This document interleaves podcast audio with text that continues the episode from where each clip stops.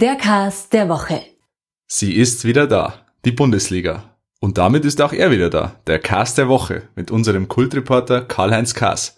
In dieser Woche geht es um die Sinnhaftigkeit von Geisterspielen, darum, wie sich ein Radioreporter auf diese besondere Situation vorbereitet und Karl-Heinz Kaas lässt uns am Beispiel des bevorstehenden Revierderbys daran teilhaben, wie so eine Radioreportage von einem Geisterspiel aussehen könnte. Mein Name ist Alexander Augustin und ich rufe Karl-Heinz Kaas. Servus Karl-Heinz.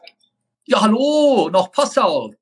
Ja, Karl-Heinz, im Gegensatz zu anderen internationalen Ligen hat sich die Bundesliga dazu entschieden, die Saison mit Geisterspielen zu Ende zu spielen. Was hältst du von der Entscheidung? Ich bleibe bei meiner Meinung, ich bin gegen diese Spiele, aber sie müssen spielen wegen des Geldes. Für uns Hörfunkreporter bist halt schlecht. Natürlich, du sollst Emotionen rüberbringen, du sollst Stimmung vermitteln, du sollst Bilder beschreiben.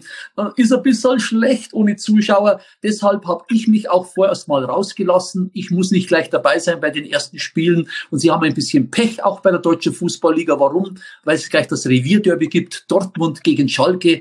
Die Ultras sind längst schon vernetzt. Bin mal gespannt gespannt, was da los ist. Da kommen bestimmt 1000, 2000, 3000. Die rotten sich zusammen. Und den Einsatzkräften der Polizei, denen wünsche ich in Dortmund alles, alles Gute. Wie bereitet ihr euch denn als Radioreporter auf diese Geisterspiele vor? Ja, wir sind schon ein bisschen reduziert worden auch. Wir haben ja sechs Leute vom BR bei Heimspielen, zum Beispiel beim FC Bayern, drei Techniker, drei Reporter.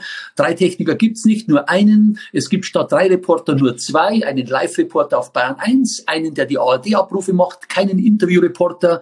Es ist ja alles zu, es gibt keinen Presseraum, es gibt kaum Ordner, es gibt äh, keine Mixzone, es gibt keine Interviews hinterher. Also das ist alles schon ein bisschen, ja, gewöhnungsbedürftig, sage ich mal, aber alles untergeordnet einfach diesem Restart, den offensichtlich jetzt alle brauchen.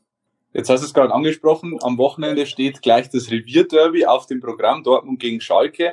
Jetzt gehen wir mal hypothetisch davon aus, Dortmund schießt durch Erling Haaland in der 93. Minute das 1 zu 0. Wie würde ein Radioreporter das kommentieren?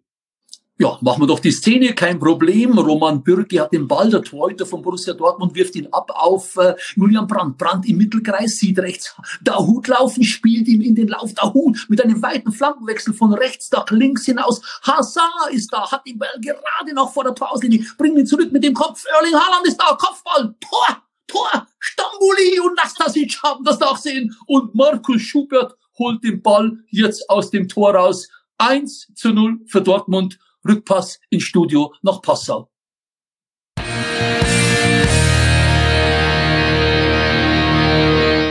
Ihr habt Fragen, Anregungen oder Kritik? Dann schreibt uns gerne an heimatsport.pmp.de und abonniert den Heimatsport.de Podcast.